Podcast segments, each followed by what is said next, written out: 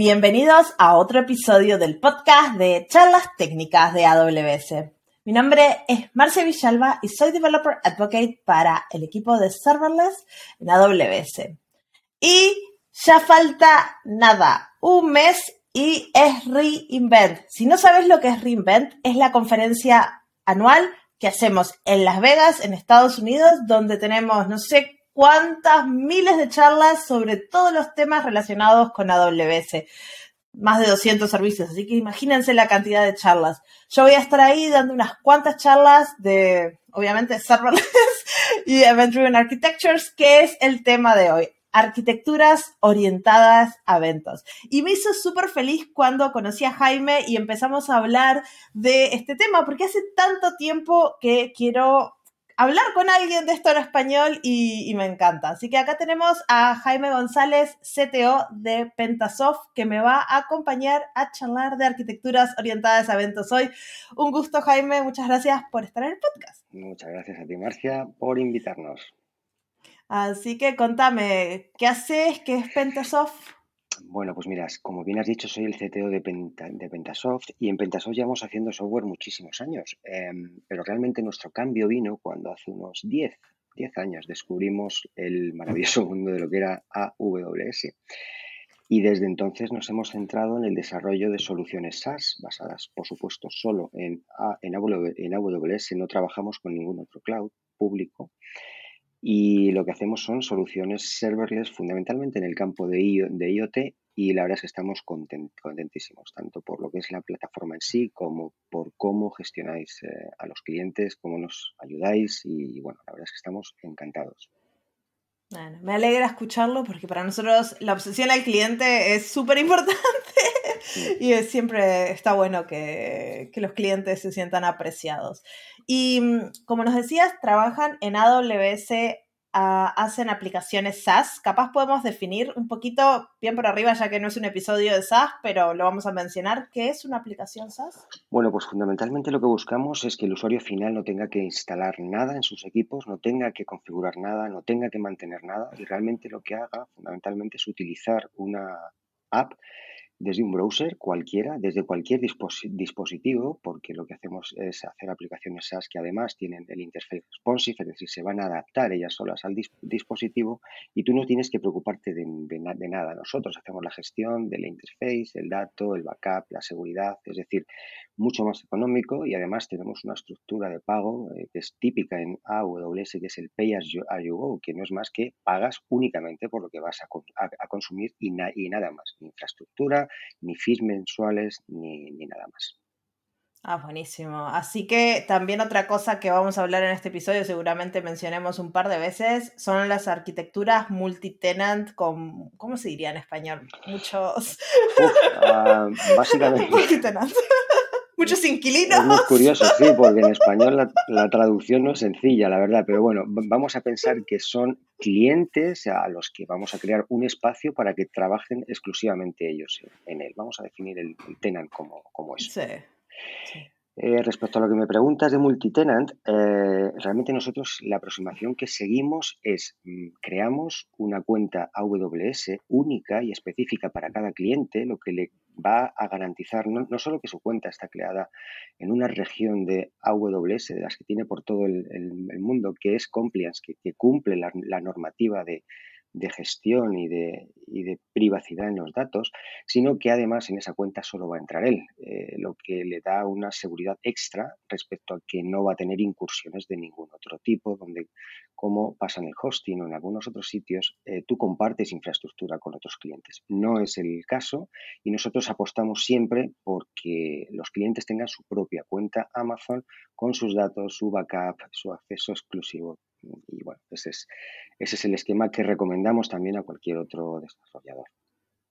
Claro, así que con esta idea ahora por lo menos entendemos un poco más de lo que hace Pentasoft, de cómo organizan un poco sus servicios y eso nos va a ayudar a hablar un montón de ejemplos y de aventuras que han tenido en este mundo de las arquitecturas orientadas a eventos. Pero la primera pregunta es, ¿qué son estas arquitecturas? ¿Por qué las mencionamos como algo especial? Bueno, pues eh, yo te diría que el principal problema es que cuando haces aplicaciones y haces lo que llamamos hoy en día monolitos, es decir, todo en uno, cuando eres pequeño está bastante bien, pero a medida que esto crece, eh, los problemas mm, se multiplican exponencialmente. No es un crecimiento lineal que digas, bueno, puedo ir arreglando aquí y allá. Es realmente es exponencial y te, te va a llevar, quieras o no, a lo que se conocen como arquitecturas orientadas a eventos, eh, que fundamentalmente significa que tú desacoplas cosas, las separas, a esas cosas normalmente las vas a llamar microservicio, porque son cosas que hacen muy poquita funcionalidad, pero son capaces de comunicar muy bien una con otra para, para hacer la funcionalidad general, que es, lo que que es lo que vas a buscar siempre. Y lo van a hacer de una manera más segura, más fiable y sobre todo más económica la, mayor parte de las, de las veces.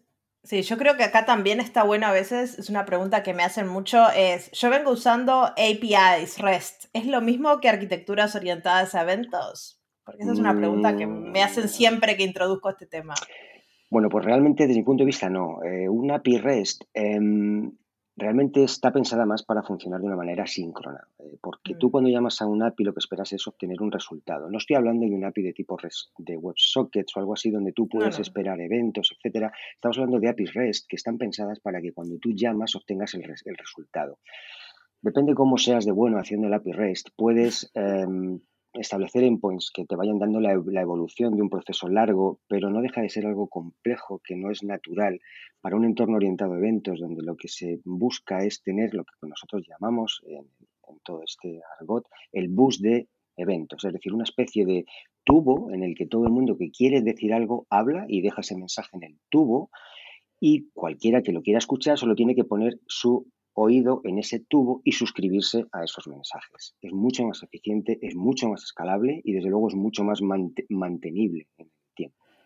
Sí, aparte de esta arquitectura, las ideas de la arquitectura orientada a eventos es bastante antigua, es una arquitectura que existe hace un montón de años y al menos por lo que yo vi cuando empecé a estudiar este, esto, se usó mucho y después se dejó de usar cuando empezaron a escalar demasiado las aplicaciones, el bus de eventos se volvía extremadamente frágil, no había cloud computing y se volvía como el bottleneck, el cuello de botellas de todos los problemas de estas aplicaciones y ahí empezaron a usar otras approach como, bueno, conectémonos con APIs. Claro. y ahora, gracias a la nube, podemos volver. Eso es, estoy, estoy de acuerdo que efectivamente yo creo que fue un problema de tecnología en el momento, pero eh, la filosofía eh, siempre estaba basada, yo recuerdo la, la época de, de, SOAP y todas estas cosas, bueno, que sigue vivo aún, pero obviamente con menos implantación de lo que era antes, pero realmente desde que el cloud nos ofrece las herramientas, pues como las que tiene Amazon, SQS, MQ o cualquier otro tipo de Bridge, cualquier otro tipo de software que o de servicio, mejor dicho, que te provea de estas herramientas de alto o de altísimo rendimiento, como en el caso de Kinesis y, cualquier otro tipo de, gestor, eh, si no lo haces así es porque realmente no eh, quieres buscar ese tipo de arquitectura por algún otro motivo que, lo, es comprensible, pero es difícil justificar no usar hoy, hoy en día una arquitectura orientada a eventos basada en microservicios y como es nuestro caso, además en modelos serverless que luego si quieres comentamos lo que, lo que es. Sí, claro. Este, y también para redondear un poco el tema de, de, por qué hacerlo, yo creo que en este mundo tan cambiante la extensibilidad es fundamental. O sea, hoy diseñamos una aplicación, mañana esa aplicación le pasó cualquier cosa y tenemos que agregarle 20 cosas más. Sí, yo, siempre me, acuerdo que oí una vez eso de que lo único constante es el cambio. Y es que en, mm. en, software hoy, hoy, en día, desde luego, no puede estar más en boga porque no hay aplicación. Y si, eh, como bien decía otra persona, si no cambia algo, nadie lo está usando. Porque esto es así. Entonces, como bien dices, Marcia, eh, es que es imprescindible. Si tú orientas a microservicios, cuando tienes que cambiar algo, cambias una pequeña cosa, pero el resto sigue funcionando exactamente igual. Esto no lo pueden decir aquellos que tienen monolitos de software gigantescos con código muy acoplado, que luego si quieres explicamos qué es esto de acoplar y desacoplar. Yo creo que es, importante explicarlo ahora porque lo vamos a hablar mucho, es un tema súper importante para las arquitecturas orientadas a eventos, el, el tema de que algo esté acoplado o no Este, ¿Querés definirlo? sí, pues el, acoplamiento fuerte, digamos, es que eh, yo hago un proceso que tiene más de un paso. Por ejemplo, eh, vendo un producto y tengo que descontarlo del almacén y además tengo que enviar un mensaje al cliente diciéndole que su producto pues, va a llegar el día tal. Si yo hago eso en un monolito de, de, código y me falla cualquier parte de la escritura en la base de, datos para hacerle el descuento en el, en el almacén, ¿qué hago? ¿Le envío o no le envío el, mensaje? Obviamente no. Eh, cancelo la transacción a mitad. Eh, ¿Qué es lo que hago ahí? Quiero decir, siempre vas a tener un proceso inconcluso con una transacción a medias y eso obviamente no es lo que quiere nadie que, haga software. Desacoplar código significa que un proceso lo defines en tantas partes como eventos ocurran a lo largo del proceso, de forma que la comunicación de la progresión de ese proceso se realiza a través de mensajería en un bus de eventos o en un broker de eh, eventos donde tú comunicas que ya has terminado de hacer lo único que sabes hacer. Y el siguiente en la línea lo que hace es coger el mensaje de, ah, como ya acabó él, ya puedo ejecutarme yo. De forma que si falla uno, el otro va a saber dónde se, se quedó y si tiene que progresar o no. Aún mejor, el que recibe el evento ni sabe de lo que está pasando. nadie sabe de nada. Acá es como cada mm, cual a su bola. Y, eso es lo más resiliente, porque si todo el mundo depende de todo el mundo, y yo creo que el acoplamiento con el tema de las dependencias está bueno, porque es como si yo dependo de vos y vos dependés de aquel, aquel no te entrega, vos no me podés responder y quedamos todos trancados ahí, y ahora qué hacemos. Pero si yo no sé, ya está ahí y me llega un mensaje y lo recibo y hago cosas, y si no me llega el mensaje, no lo hago, mm. pero no me quedo esperando. Eso, nosotros nos, nos gusta mucho usar el concepto eh, que se llama stateless y es, eh, mm. nosotros cuando hacemos código, no, como bien dices, y es un ejemplo muy bueno el que pones, no presumimos nada del estado anterior de una acción ni del estado siguiente. Es decir, yo me ejecuto en base a qué mensajería estoy cogiendo, pero no supongo nada ni de lo que pasaba antes ni de lo que va a pasar luego. ¿Eso qué es lo que hace? pues que yo me pueda ejecutar tantas veces como yo quiera sin necesidad de cambiar el estado a no ser que realmente se cumplan las condiciones que yo quiero. Es un paradigma potentísimo que todo el mundo debería, eh, yo creo, asumir para eh, hacer su código mucho más fuerte frente a los fallos. Yo solo aprendí de los front-end developers hace mucho tiempo cuando yo hacía programación orientada a objetos con 350 millones de efectos secundarios por todo el código. Y, me acuerdo que eh, una persona que era front-end developer me decía, ay, qué horrible leer el código de ustedes, back-end developers, están toqueteando todo por ahí, es como creen código funcional y ahí empecé a pensar, digo, y esto, esto es mucho más fácil, ¿por qué nadie me lo enseñó antes? Este, y no tenés por qué hacer una arquitectura orientada a eventos o nada, simplemente pensar que el código no, no ensucie todo alrededor.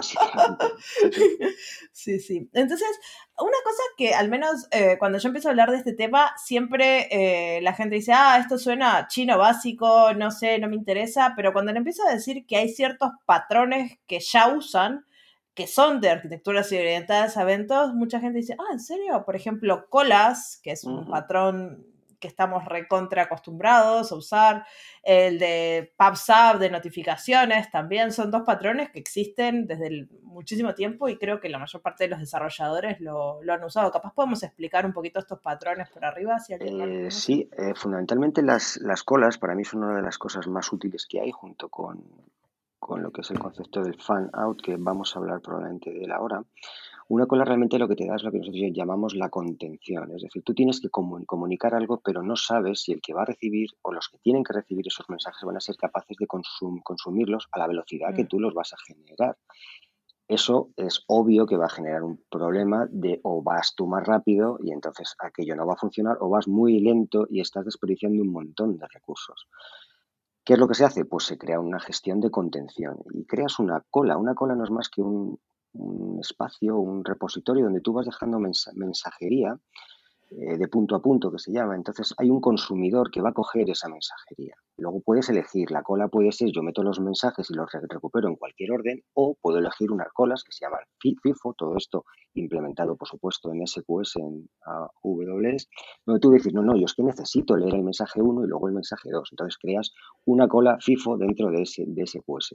El objetivo final no deja de ser el mismo, contención del dato, contención. Si voy más rápido, si el que lo va a consumir va más rápido, más, despacio, no se va a romper. No.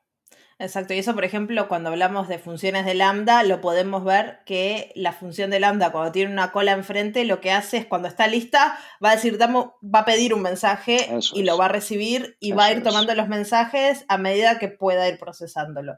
y se ve muy clarito cuando empezás a usar estos dos patrones juntos. Pero con el fan out o el, bueno, no el fan out, con el pub sub es diferente. Eso es. Incluso para las lambdas y las colas, eh, si queréis consultar ese SQS, creo que va a ser muy útil porque también las lambdas acaban de incorporar hace muy poquito eh, el hecho de que el trigger puede ser también una cola SQS, con lo cual eh, es muy, muy importante porque puedes o bien hacer pull, hacer, digamos, leer tú el mensaje activamente de la, de la cola, que es lo más habitual. Nosotros incluso cuando hay mucha mensajería en la, en la cola hacemos una cosa que se llama long polling, que es, oye, voy a escuchar de la cola mucho ratito y me voy a traer un montón de mensajes en vez de traerme uno a uno y así los, los Puedes definir los cuántos querés. Eso es. Ahora, además, si tu cola va a tener una mensajería que prevés que no te va a desbordar por mucho, ni siquiera tienes que hacer el schedule para leer de esa cola, sino que va a ser la propia cola la que va a hacer el trigger en tu propia lambda para que puedas ejecutar ese código. Es mm. muy, muy útil y yo creo que es algo que va a liberar bastante código en, cómo gestionas todo esto de la, de la lambda. Luego me preguntaba sobre PubSub y, sobre lo que es. Nosotros aprendimos de PubSub hace ya tiempo y, curiosamente lo hemos vuelto a ver con MQTT, un protocolo que hay en IoT, pero fundamentalmente es que, bueno, pues está el concepto de eh, publicadores y suscriptores, como, como el, mm. acrónimo, esta palabra cuenta. Al final tú pones un, un mensaje, pero no lo va a leer uno, lo pueden leer N y tú vas a poder hacer algo mucho más interesante. Y es que siguiendo con el paradigma de event, Event-Based Architectures, lo que tú vas a hacer es poder distribuir una información entre varios procesos sin necesidad de crear múltiples eh, hilos o múltiples cosas mucho más complejas. Es súper óptimo porque es un protocolo que viaja muy poquita información, con lo cual es muy económico en costes, es muy, muy rápido e incluso puedes elegir cosas interesantes como pues, eh, la calidad de lo que viajas, si te, si te va a comunicar una, cero o más, más veces. Quiero decir, es, tiene, tiene unas funcionalidades útiles, potentísimas y sobre todo de muy bajo consumo. Y eso es muy importante a la hora del coste y de la, latencia o el tiempo que tú esperas para hacer algo. Claro, igual, pero este tipo de protocolos, por ejemplo, si pones una, una función de lambda te la puede matar porque él no tiene un buffer en el medio. Los eventos, los mensajes llegan y pum, a todos los que le tocan. y y ahí es cuando se eh, usa el, el, fan out. eso, nosotros le, llamamos fan out a esa parte porque lo que usamos es, efectivamente, como tú no puedes prever qué, flujo, qué ratio vas a tener ahí, lo que haces es que pones la contención en la lectura, con lo cual es mucho más sencillo. Entonces, el fan out lo que consiste realmente es que tú pones la contención para poder leer un número alto de mensajes sin tener que preocuparte de sacarlos rápidamente y luego a través de un tópico, que ahora podemos hablar lo que es, es el servicio de Amazon que se llama SNS, Simple Notification Service, lo que haces es decir, vale, como esto lo tengo que comunicar a una o más eh, o más consumidores, lo que hago es que lo voy publicando en un tópico y de esa manera abro, entonces ese es el out del fan, es decir, voy abriendo un proceso que era lineal en principio, lo hago múltiple, de manera que no afecto a los que ya hay y puedo meter nueva funcionalidad en un proceso que sea muy complejo, por ejemplo, sin necesidad de afectar a ningún otro código que ya existía. Ah, y puedes hacer filtros y cosas también eso es, de. Eso es, puedes filtrar los mensajes, puedes, eh, tienes una potencia muy, muy interesante en ese tipo de buses y de brokers. Tienes una potencia porque los filtros son muy interesantes para no tener que procesar todos los mensajes, sino solo aquellos que te puedan interesar para un proceso en particular. Claro y aunque en el mundo serverless la computación es muy barata, tampoco querés andar invocando funciones de lambda por la duda. Es que cuanto menos puedes invocarlas, mejor. mucho mejor, sobre todo porque los que trabajéis con lambdas ya sabéis que el arranque en frío, sobre todo si usáis Java, pues no es nuestro mejor amigo. Pero bueno, en cualquier caso, eh, coste siempre hay que reducirlo al mínimo y es uno de los pilares fundamentales que, que yo recomendaría que todo el mundo usara, que revisara el Well Architected Framework, que son las recomendaciones y, buenas prácticas que hace Amazon para que tu proyecto llegue a buen puerto, independientemente de la tecnología que uses, sea serverless o no, se uses F2 con flotas o no, con autoscales, con, uses Beanstalk, da igual lo que uses, pero siempre tienes que acogerte al Well Architected Framework. Sí, eso es verdad. Y muchas veces ahora está, es muy popular que las empresas quieran ser sustentables. Yo siempre les digo, la primera cosa cuando los costos se alinean, generalmente se alinean con la sustentabilidad. Cuanto más barato les salga, más reduzcan los costos, es que más están pensando los recursos, más están eligiendo recursos que son sostenibles, la parte de sostenibilidad les va a subir automáticamente. Así que, aunque no sea por costos, también la sostenibilidad y la complejidad de sus aplicaciones. Cuanto menos cosas hagan, menos complejas son.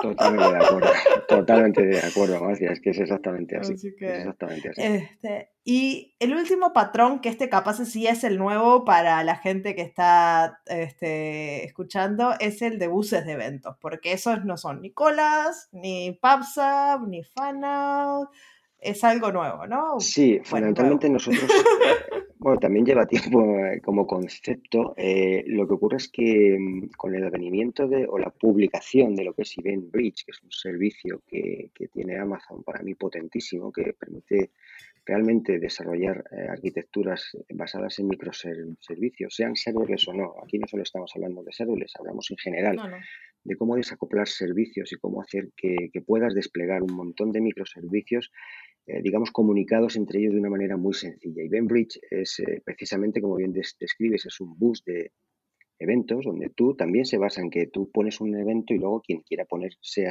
escuchar, pues va y escucha y lo, y lo coge.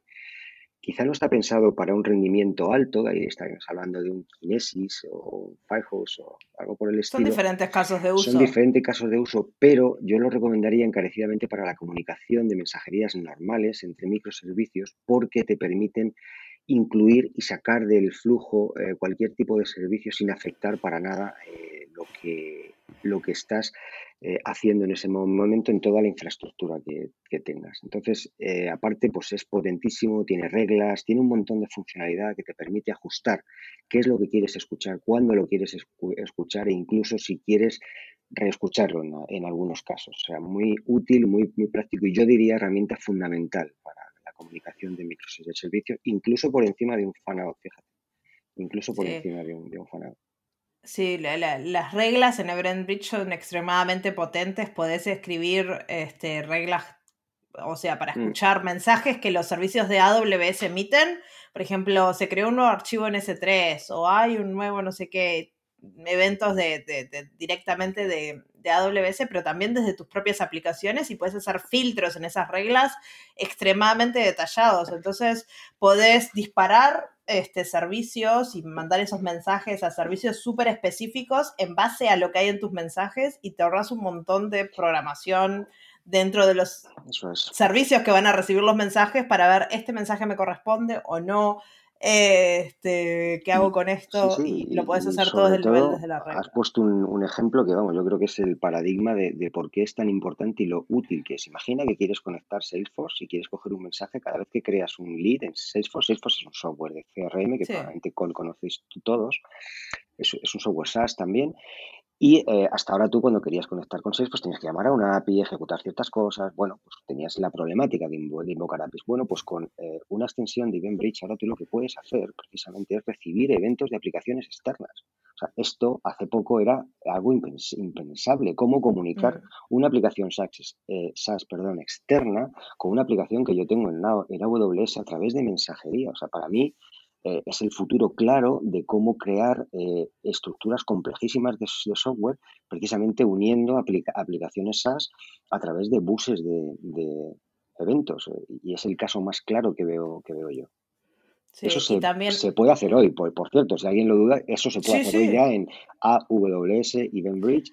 Hay no sé cuántos proveedores de diferentes SaaS este, software as a service que puedes ir y elegir, y Salesforce es uno de ellos, creo que Zendesk, hay varios de los más usados. Hay bastante, sí, eso es. Este, que entras directamente y puedes recibir los eventos. Y otra cosa que a los clientes les gusta mucho es poder mandar como destino del mensaje no un servicio o, una aplicación propia, pero un API de terceros. Entonces, para conectarse, no sé, para enviarle un mensaje, mira, esto está listo, ahora es tu problema, tú no sé si tendrás una arquitectura orientada a eventos, pero yo acá te paso mi mensaje, este, y eso está automáticamente generado y puedes crear como throttling, puedes hacer como manejar la cantidad de requests que le vas a mandar por, por segundo, cosa de que si la API no lo no tolera que le mandes dos millones de mensajes, eh, EventBridge se va a encargar de gestionarlo. Entonces tiene un montón de funcionalidades que están muy buenas y viene Reinvent, van a venir más, así que estará bien, estén atentos. Estará muy bien. Este, y después ah, hay otro patrón que yo no sé si es, este, generalmente queda ahí como colgado cuando hablamos de arquitecturas orientadas a eventos, porque en verdad, bueno, eventos, eh, pero entra muy bien que es el patrón de orquestación. Este, Acá no hay eventos de por sí en el sentido de como los vemos en colas o en, buses de eventos, pero es un patrón que, que, entra, generalmente se habla mucho de buses de eventos y orquestación. ¿Qué es el patrón de orquestación? La orquestación realmente lo que consiste en que es en que cuando tú tienes que desarrollar un flujo implementar un flujo, habitualmente tiene más de una fase. Obviamente si es solo una fase, pues no, no estamos hablando de nada de esto, pero cuando tienes muchas fases, que es lo más habitual hoy, hoy en día, la cuestión es que cada una de esas fases puede tener incidencias, puede tener excepciones, puede dar errores que te mm, vayan a obligar o no a reintentar eso. Puede tener eh, bifurcaciones en el sentido de, bueno, si pasa esta condición, quiero hacer esta cosa, y si pasa esta otra, quiero hacer esta, esta otra cosa diferente. Realmente orquestar es, yo tengo eh, pequeños minions, si quieres, que van haciendo pequeñas cosas, y lo que quiero es decirle al minion A que cuando pase esto, le pase el dato o le siga dando el testigo de continuación al, Minion B en vez de al Minion C. Sería el ejemplo más básico de lo que es la, orquestación. Eso se hace de determinadas formas, que supongo que me vas a preguntar ahora cuáles son. Sí. ¿Cuáles son? Eh, bueno, fundamentalmente nosotros, eh, como usamos serverless puro, lo que hacemos es utilizar este Functions. Este Functions es un servicio que ofrece Amazon hace ya tiempo que está muy bien pensado y además está mm, perfectamente eh, alineado con lo que son las lambdas. Las lambdas es eh, la función como servicio, es decir, yo no tengo un servidor que ejecuta el código, sino que yo lo que le digo es a un servicio que se llama Amazon Lambda que me ejecute un código on demand.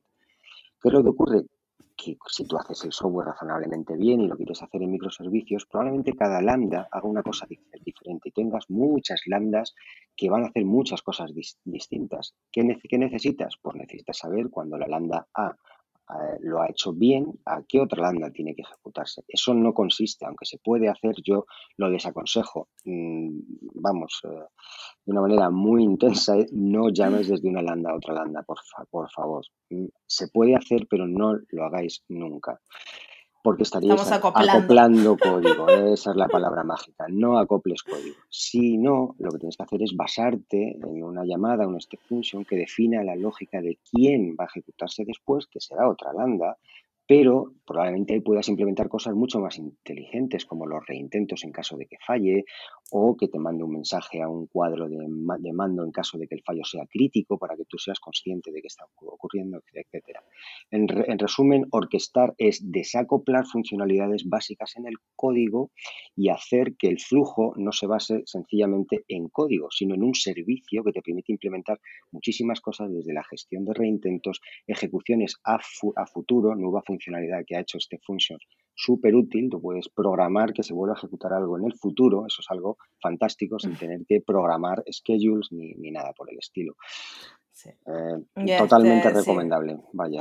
Sí, yo siempre cuando me preguntan cuándo una, cuándo uso buses de eventos, pero ¿por qué no uso un bus de eventos para que me comunique con mis lambdas? Y digo, mira, si vos usas buses de eventos para que se comuniquen tus lambdas, es como arriar gatos, porque tenés pequeñas funcionalidades que hacen pequeñas cosas que muchas veces tienen que estar en cierto orden o tienen que hacer reintentos o cosas por el estilo y se vuelve imposible de gestionar.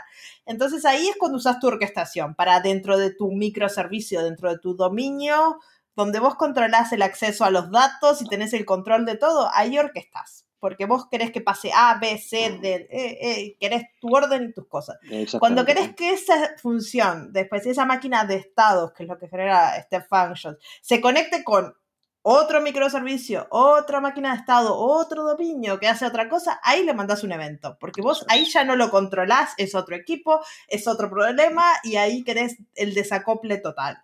Entonces ahí mantenés el desacople a nivel de función, ya que las funciones son totalmente independientes y hay una centralización que es la máquina de estado, pero la controlas vos dentro de tu microservicio y la desacoplación, desacoplación, entre, micro, desacoplamiento entre microservicios con los buses de eventos. Y ahí es como, ¿cuándo usar uno? ¿Cuándo usar? Perfecto. Los, últimos 30 segundos que los enmarquen por ahí y los repitan mucho tiempo porque realmente sientan escuela y es muy importante comprender el concepto de lo que serían transacciones, donde tú buscas eh, una mm. ejecución atómica, o pasa o no pasa, y lo que son buses de eventos, que es, ha pasado esto, eh, alguien podrá coger ese, evento y, hará otra cosa después, pero no necesariamente transaccionalmente.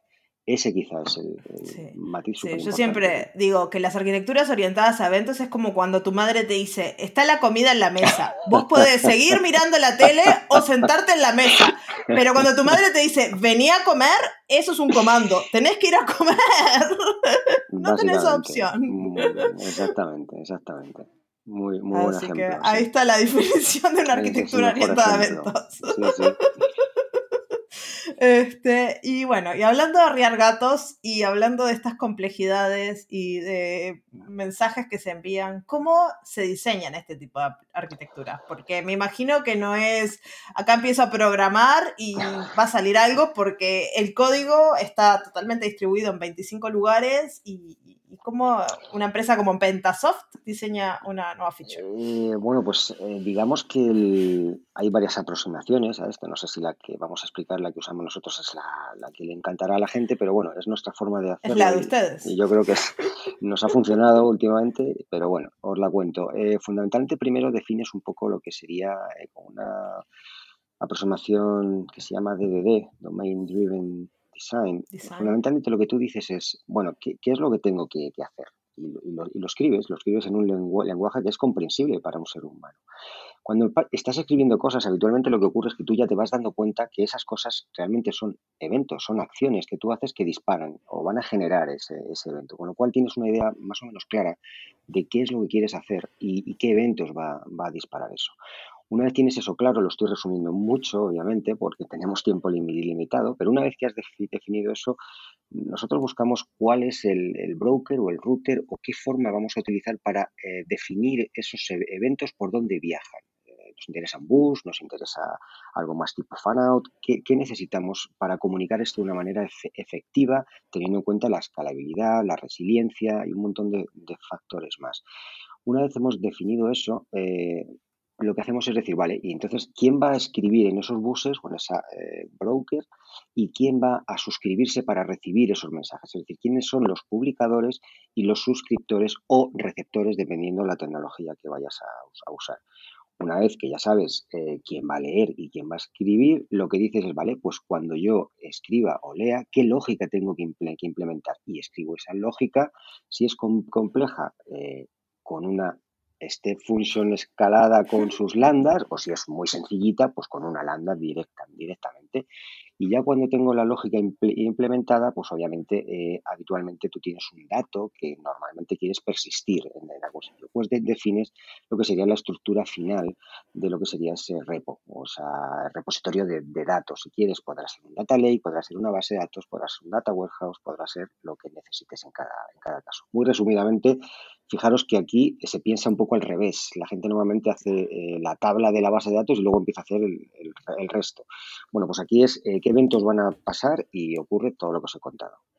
sí, y yo creo que algo que, es importante es el pensar en dominios, porque eso también te va a ayudar a que las step functions o las máquinas de estado eh, puedan hacer muchas cosas que son capaces de en nuestro concepto a veces pensamos en microservicios como el microservicio de gestión de órdenes y hay 17 cosas en ese microservicio, pero si vos pensás en el dominio, capaz pensás en un dominio como, bueno, necesito en un, para hacer una orden, también tengo capaz poder hacer algún tipo de invoice, capaz necesito hacer alguna operación sobre los clientes, entonces como que tiene un poco más de funcionalidades y más partes que capaz un servicio que crea una orden. Entonces pensar en dominio sería como dominio retail. en vez de orden, no sé. Y, repensar las cosas desde, desde, un punto de vista más funcional, ¿no? Que ayuda a que después todo tenga encastre. De hecho, en esa fase, eh, los usuarios finales son unos actores también que deben participar, porque no es casualidad que se escriba en lenguaje cotidiano, o sea, no, se escribe con ningún lenguaje técnico ni nada de, de if, no sé qué, den. No, no, no, se escribe en lenguaje natural, da igual el idioma, donde tú expresas esas necesidades que tienes y es que rápidamente te salen los dominios, rápidamente te salen los, eh, los eventos, pero insisto que aquí la participación de los usuarios finales o product owners o quien sea el encargado de definir es muy importante para que esa definición inicial que va a dar lugar luego a los procesos y a todo lo que hemos estado hablando sea lo más exacta que se pueda. Y obviamente, como bien hemos dicho al principio, el único constante es el cambio. Así que vete preparando que eso cambiará. Sí, y hablando de cambio, ¿cómo gestionan los eventos, no? Porque ahora tienen un montón de eventos que crearon, los guardan en algún lado, tienen un repositorio de eh, definiciones de eventos. ¿Qué se hace con eso? Bueno, pues eh, depende de la técnica que estés usando. Hay, una, hay un patrón que se llama Event Sourcing, que no, sé, no sé ni cómo decirlo en, español, pero bueno, la idea sería... Event Sourcing, llamémosle. Event, Sourcing. Bueno, la idea sería para comprenderlo es que tú, en vez de guardar eh, el saldo de tu cuenta, que es de eh, mil dólares o mil euros, lo que haces es guardar las transacciones de tu cuenta. El, día 8 ingresé 500, el día 10 eh, ingresé dos, otros 500.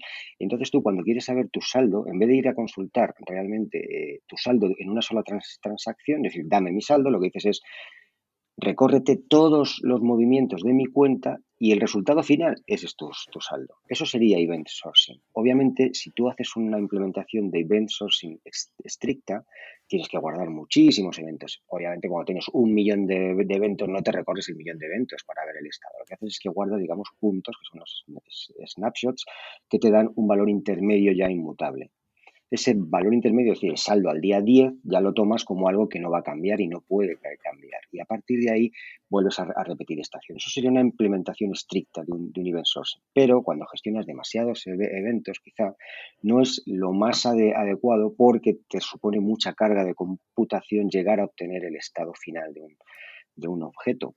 Entonces, nosotros lo que hacemos es una implementación un poco mixta. Me decías, ¿dónde guardamos los, eventos? Pues a veces no guardamos ningún eh, evento, sencillamente procesamos eventos y lo que hacen es que se guardan los estados finales de los objetos o los estados intermedios de los objetos. Insisto que depende mucho eh, de la implementación que hagas de esa gestión de los eventos. Entonces, lo que sí tenemos es una fuente de, verdad que es donde eh, radica el dato real en un momento dado. Entonces tú puedes reconstruir, nosotros llamamos rehidratar en el lenguaje real este que mm. usamos, pero al final no se trata más que definir el estado en el que tú entiendes que hay una inmutabilidad y si quieres, o sea, que no va a cambiar, que en vez de usar palabras raras vamos a intentar, que no va a cambiar. No, pero inmutabilidad es una palabra que está buena que la gente aprieta porque es muy importante. Sí, es muy importante, es muy importante. Entonces, bueno, eh, la respuesta a la pregunta sería, eh, a veces lo guardamos, a veces no. Esa sería la, respuesta, que ya. Del tipo depende del tipo de, evento, eso es. Eso es. Pero esa es la realidad, o sea, hacerlo 100% purista, a ver, capaz no necesitas bases de datos, porque si lo tenés todo en eventos... Eh. Claro, pero la, realidad, la realidad es que la gente quiere respuestas en menos de un segundo, entonces... Exacto. Ah, rehidratar cosas que tienen un millón de, eventos, de eventos no tiene sentido ni por tiempo, ni por consumo, ni por sostenibilidad, ni por precio, o sea, es que está fuera de, de toda lógica, de hecho. Ah, pero tener eventos inmutables también ayuda un montón si tenés aplicaciones altamente distribuidas y esos datos son siempre consistentes porque no escribís. Correcto, ese es el truco de la velocidad en muchísimos casos. Responder rápido porque tienes materializado, que es otra palabra rara que usamos, que no es más que persistido, eh, digamos, el precálculo de lo que tienes que mostrar al cliente. Eso es otro, otra tarea muy, muy importante también. Tener preparada la información, no, no construirla cada vez que te la piden. Sí, una cosa que vos este, me contabas eh, cuando preparábamos es un patrón que usan ustedes que es CQRS. No tengo ni idea cómo es, en español eso. Un poco extraño. Pero capaz nos podés contar un poco de ese patrón y cómo aplica acá a, los eventos y qué hacen ustedes con, eh, con sí, ese patrón. Eh, nosotros nos dimos cuenta pronto que cuando utilizas estructuras de, datos y escribes, habitualmente no es lo mismo escribir que leer, aparte de por el motivo obvio, sino porque a veces la, el poder escribir a la vez en dos sitios o el tener que leer eh, crea, digamos, conflictos, crea interbloqueos, es un sistema muy, muy complicado. Entonces, buscando, eh, hay un patrón que lleva tiempo que se llama CQRS, en inglés, eh, Command Query Responsibility Segregation, que para que nos entendamos todos es, oye, que leas de un sitio y escribas en otro sitio, pero lo que vayas a leer tiene que venir de lo que has escrito pero lo vas a hacer en sitios distintos. El command es lo que cambia datos porque los eh, crea nuevos o los modifica y el query, como bien indica, solo los consume. ¿Cómo aplicamos nosotros esto en un caso real? Pues el caso real es, imagínate que yo estoy escribiendo en una base de datos no SQL como es DynamoDB, DynamoDB en AWS.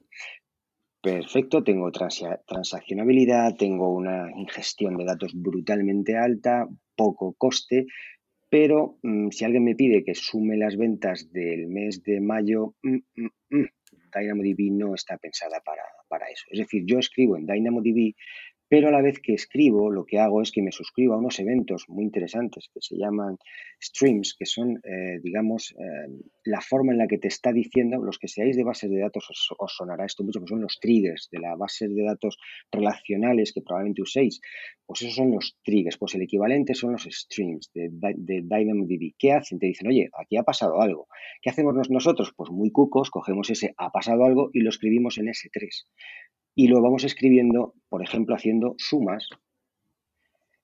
¿Por qué somos cucos? Pues no somos cucos, es porque tarda un montón si no lo haces así. Básicamente ese mm. sería, hemos hecho la parte eh, command, que es escribir, y ahora eh, en un evento hemos cogido ese stream, lo hemos preprocesado si quieres, no, no merece la pena entrar ahí, hacemos algo con él y lo escribimos en S3 en un JSON.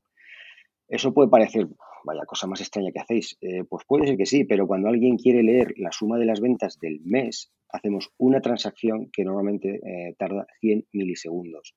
Y el cliente normalmente se sorprende eh, cómo podemos devolver la información tan, tan rápidamente. Y, bueno, ¿y la del año que haces? ¿10 veces el mes? Bueno, pero es que puedes hacer cosas más inteligentes como cuando estás materializando el mes, lanzar un evento que lo coge otro proceso y materializa el acumulado del año. Con lo cual, tienes distintas materializaciones para las distintas queries que te puedan hacer. Cuando un cliente nos pide el año, tardamos los mismos 100 milisegundos que cuando nos pide un mes. Y acá esto es un ejemplo que me encanta porque engloba lo que son las arquitecturas orientadas a eventos, ya que ustedes lo hacen a partir de los eventos de la escritura y después a partir de los eventos de las queries. Este, y además engloba el, coste de lo que es S3, ¿no? Porque S3 es uno de nuestros repositorios de, de objetos súper económico que podés básicamente guardar cosas. Y es súper este, mucho más barato que ponerse a hacerle el cómputo y la calculación. Y bueno, si lo calculaste y nadie lo pidió, bueno, vaya, no pasa queda, nada. queda ahí, eh, si utilizas una cosa de S3 fantástica que es Intelligent Tier, lo que hace es que te cobra menos. Te cobra menos. Es tan listo que, te, que, te, cobra menos. Exacto. Entonces, es todo ganancia. y el cliente feliz. y el cliente feliz porque es rápido y encima es súper económico. De hecho, ah. uno de los productos que usamos nosotros, Neuron, que es una plataforma IoT, hace extensivo uso de esto y es, mm, vamos, económico no, es la gente no se cree el, el precio. Y acá es donde a mí me, encanta la nube porque es donde realmente son esas modernizaciones este, y refactorizaciones que podemos hacer en nuestras aplicaciones usando cosas que de otra forma eh, en una on-premise o en nuestros, nuestros servidores es impensable.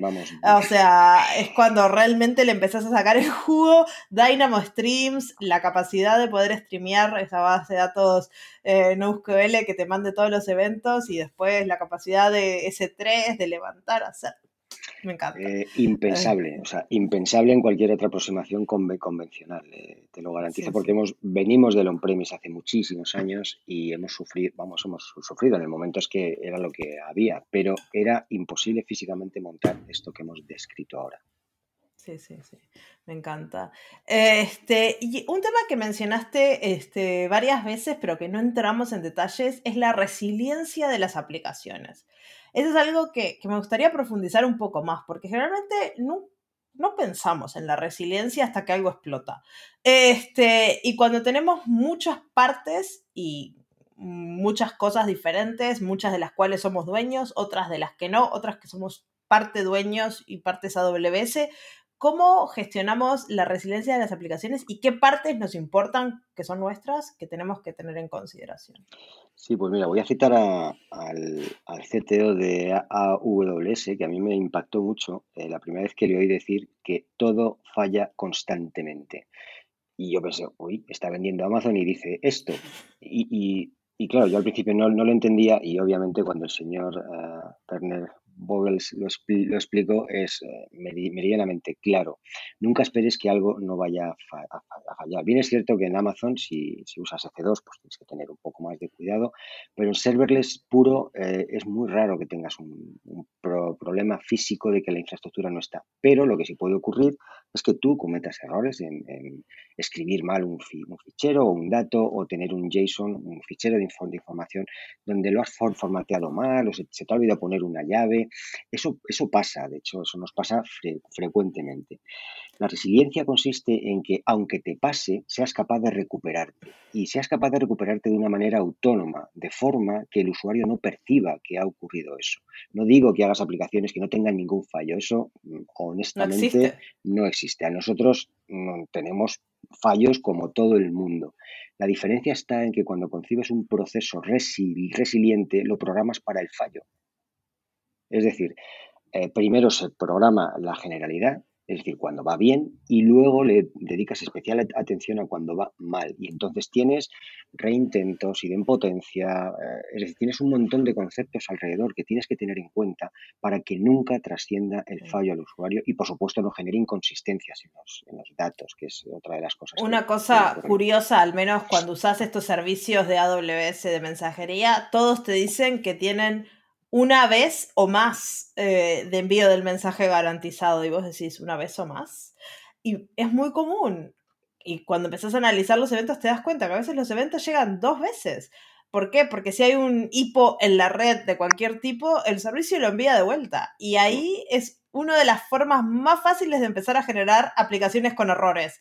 No pensar que el evento te puede llegar dos veces y reprocesar cosas. Este, ustedes lo tienen en cuenta, me imagino, ¿no? Sí, ahí el concepto que comentábamos antes, tú lo has dicho también en, alguna ocasión, es idempotencia, que es una palabra así un poco, rara, un poco extraña y fea.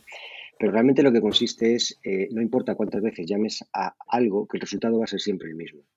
Eso significa idempotente que no te cobran la compra online dos veces, básicamente. Eh, básicamente, que por mucho que le des al, botón comprar, si ya le has dado antes, que no te vuelvan a, cobrar eso. y aunque le des una vez, eh, que no haya en ningún lado la capacidad de que te cobran. Bueno, pues la, idea es implementar eh, procesos idempotentes con distintas técnicas, que pueden ser dejar marcas de estado, dejar semáforos, poner controles de fecha. decir, hay muchas técnicas para hacerlo, pero el concepto general es, oye, ¿qué pasa, como bien has dicho, si me llegan dos mensajes? Eh, ¿Qué hago? ¿Sumo dos veces o, ya lo he sumado? ¿Cancelo la orden anterior? ¿Cancelo? ¿Sigo adelante? tienes que pensar en eso porque efectivamente esos son los fallos que pueden eh, romperte la consistencia en los datos y eso es igual de feo que si das una pantalla diciendo algo ha ido mal si lo que estoy mostrando no se corresponde con la, realidad, pierde la confianza del usuario, que es precisamente lo que nos cuesta ganar mucho con el software, que el usuario no dude de la información que está viendo en ese software. Sí, claro. Y este, y otra cosa que yo veo muy, muy a menudo, y esto, por ejemplo, en Event Bridge, es el orden de los eventos no está garantizado. Entonces, eso es algo también que hay que diseñar nuestras aplicaciones para que no necesiten que las cosas vengan en orden. y eso rompe mucho esquema también.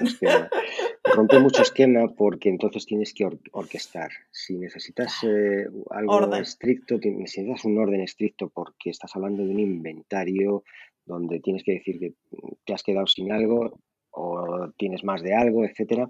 Si necesitas un orden estricto, tienes que de alguna manera orquestarlo. Orquestarlo, como hemos hablado antes, hay varias herramientas máquinas para hacerlo, de máquinas de estado que fundamentalmente están pensadas para, para eso, este functions que hemos hablado antes.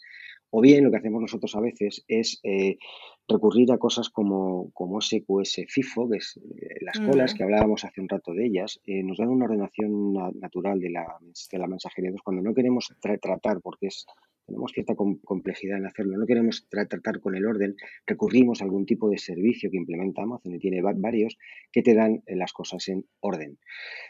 Pero obviamente tú decides eh, cuándo quieres aplicar una técnica u otra. Esa es la gracia de todo. Tenés que ser, estar, eh, darte cuenta de que de la plataforma que estás usando que a veces no puedan venir en orden. Y eso también es una cosa que, que rompe bastantes esquemas, ¿no?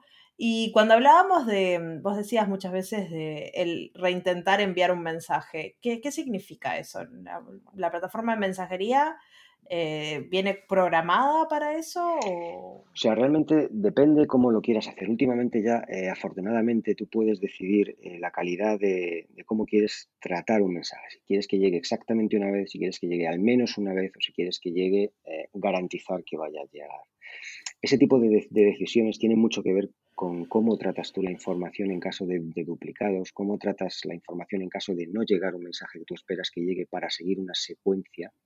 Pues imagínate que tienes que hacer en una fábrica, tienes que hacer algo necesariamente antes que, otro, que otra cosa. Eh, la, mm, depende del servicio, tienen sistemas automáticos de reintento, de manera que tú no mm. tienes que preocuparte de eso. Pero hay un fenómeno curioso que a nosotros, de hecho, nos ha venido muy bien. Cuando gestionas colas y por algún motivo se produce un error en la gestión de esa cola, hay una, un palabra muy raro, se llama DLQ, que son, se llaman Dead Letter Queues. las colas de las cartas de la muerte. De la muerte, suena, suena, suena un poco feo, bueno, suena más feo todavía en, IoT. Hay una mensajería curiosa que se llama Last Will and Testament. Es un mensaje que se envía por MQTT y es ya, vamos, es increíble. La gente que diseña estas cosas son unos Increíblemente triste ver el mensajito, pero bueno, existe. Volviendo a lo que nos ocupaba, eh, realmente la, la cola de la dot letter queue está, lo que hace realmente es quedarse con los mensajes que por algún motivo no han podido ser procesados correctamente, que tú no has hecho acknowledge de, ellos. Eh, pues hay que hacer algo con eso que hay ahí. Entonces me decías tú, el reintento, no reintento, ¿qué hago con eso que hay? De momento lo, tratas y eso es muy, muy importante. Pero curiosamente nosotros teníamos antes un proceso un poco más, teníamos procesos un poco más complejos para el tratamiento de las dead letter queues que ahora se han visto bastante aliviados por la introducción de una, nueva funcionalidad recientemente, que es que te permiten eh, redirigir otra vez los mensajes que han dado error, redirigirlos otra vez a la cola de entrada. Y eso es Parece una cosa muy sencilla, pero es una cosa muy potente y muy útil porque no te obliga a ti a estar encargado de hacer lo que se llama el redrive de esos mensajes otra vez de la dead letter queue, otra vez a la cola SQS para reprocesarlos. Y si tu código es idempotente, pues ya te acabas de dar cuenta de lo sencillo que es realmente tratar los errores en una cola SQS a través de las dead letter queue y eh, los redrives de mensajería errónea otra vez a la propia cola, SQS. Súper sí. Sí, sí, sí. Así que yo creo que acá tienen material para entretenerse. Em, entonces, capaz podemos hablar de algunos tips, porque mucha gente de la audiencia capaz es su primera vez escuchando de arquitecturas orientadas a eventos, de todo esto cantidad de conceptos, sobre todo arquitectura de software que les acabamos de, pasar, no tanto de AWS algunos, pero yo creo que hay mucho de, arquitectura de software. Este, capaz les podemos tirar algunos tips de para dónde ir, qué hacer, si quieren saber más, este, por dónde empezar.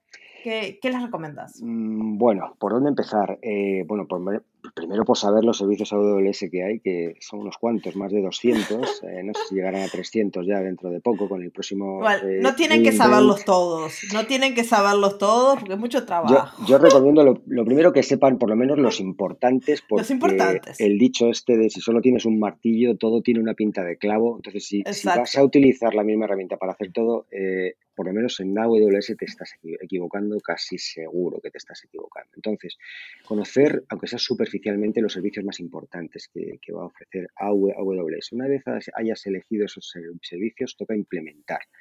Lo que te pide el cuerpo habitualmente es empezar a usarlos y ya está.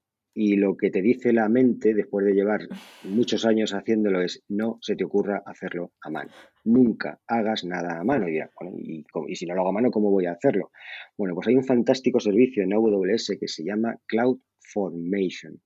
¿En qué consiste CloudFormation? CloudFormation es la base fundamental para hacer lo que se llama eh, infraestructura como código que ya os da una pista de, por, dónde va. La idea es que yo escribo en un código que puede ser o bien script, un código, un fichero JSON o YAML o cualquiera de los que queráis os, guste más, o bien incluso con código físico, con una herramienta que se llama el CDK, eh, lo que te permite es describir y efectivamente crear y sobre todo, más importante, actualizar convenientemente toda tu infraestructura de una manera programática. Eso se conoce, insisto, como infraestructura, como código IAAC, con la I y la C en, mayúsculas, lo, vais a ver en los artículos.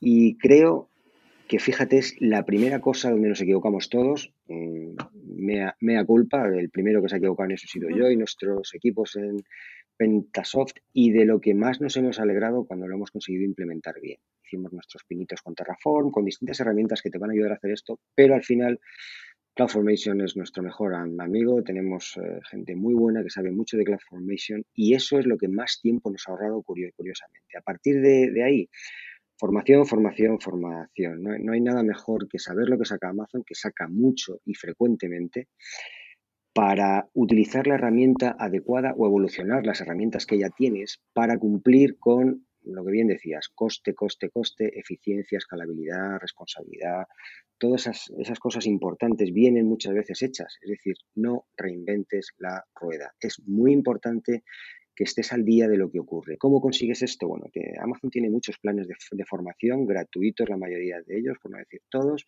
Yo personalmente me gusta mucho una herramienta que se llama AWS Skill Builder. Eh, fundamentalmente está pensada para que consigas las acreditaciones que no solo te van a ayudar a comprender y entender la tecnología que tiene Amazon, sino también acreditar profesionalmente ante tus empleadores o la gente con la que estés que tienes las capacidades adquiridas para, poder desempeñar esto. Entonces, mi recomendación sería, primero, infraestructura como código, Segundo, formación eh, lo más exquisita y profunda que puedas con Skill Builder o cualquier otra herramienta. Skill Builder Te olvidaste de mencionar otra cosa que me dijiste en la, eh, cuando estábamos hablando, que yo diría que estaba muy de acuerdo, que es seguridad. Porque si no sabes cómo funciona la seguridad en AWS, eh, erróneo, vas, muerto. Seguridad, en, AWS siempre que vas a una conferencia de alguien de AWS te dice seguridad es el punto uno. Dice, no hay, no hay segundo paso si no hay seguridad. Yo lo doy, ya lo doy por, por eh, tan interiorizado, lo, tengo que es que es algo como que no, no nombras porque es como el valor, se le supone a todo el mundo. O sea, si Pasa que si vas por la consola muchas veces no te das cuenta de todo lo que hay detrás, este, pero si vas por infraestructura como código, tenés que entender un poquito de lo que son los roles, las políticas y todo eso para poder hacer. Has descrito, muy, has descrito muy bien lo que es el servicio IAM o IAM. Eh, Fundamentalmente ahí es donde se define, como bien dices, todo lo que es la seguridad de cómo se autentica un, usuario. No es lo mismo autenticar que autorizar, cuidado, autenticar es decir yo soy yo, autorizar es yo puedo hacer estas cosas. Tener eso claro es importantísimo y es el paso uno, incluso antes que la infraestructura como código. Tienes toda la razón en esto. Así que de todo eso hay episodios en el podcast, así que les voy a dejar los links para que vayan a refrescar sus conocimientos de básicos de seguridad, básicos de infraestructura como código. Este, así pueden empezar con todo esto. Y les dejamos el link a Skill Builders también. Y yo tengo un libro para recomendar que a mí me gustó mucho sobre patrones de arquitecturas, a los que les guste más eso, este, que se los voy a dejar en la descripción, está en inglés, se llama Enterprise Integration Patterns, está escrito por Gregor, Gregor Hopes, que es una persona que trabaja en AWS, este, y está muy bueno el libro, habla un montón de patrones de arquitectura que para los que quieran meterse más en ese mundo se, se los dejo linkeados. Este, y no sé si tienes algo más para decir. Es un placer charlar contigo, vamos, más alineamiento que tenemos a forma de diseñar código no se puede tener. No, es, sencillamente recordar a la gente que, que, no, se, no se asuste, serverless no es tan complicado, es mucho más eficiente, es mucho más económico y por favor, la seguridad y la infraestructura como, como código es tarea número uno no empecéis un proyecto, sobre todo grande, si queréis hacer un prototipo pequeño, bueno, pero no se os ocurre empezar un proyecto grande sin esas dos, eh, esos dos hitos perfectamente claros y definidos. Y a ver, después que aprendes a hacer infraestructura como código, no hay otra forma, porque yo hasta mis proyectos más chiquitos, si no los empiezo como infraestructura como código, no sé por dónde empezar. Básicamente. Es. como me quedo dando vueltas en círculos, es como, ¿por dónde empiezo? ¿Por dónde empiezo? Eh, así que la infraestructura como código te permite copiar y pegar el pasado tú, que lo que la consola no te lo permite. Pues sí, así es, así de sencillo es. Así que bueno, muchísimas gracias Jaime, eh, me encantó esta charla, hacía tanto tiempo que quería hablar de arquitecturas orientadas a eventos y finalmente lo logré. Así que muchísimas gracias, gracias a la audiencia por llegar hasta el final y nos quedan pocos episodios de esta temporada, así que estén atentos a lo que se viene. Muchas gracias. Gracias, Chao, chao.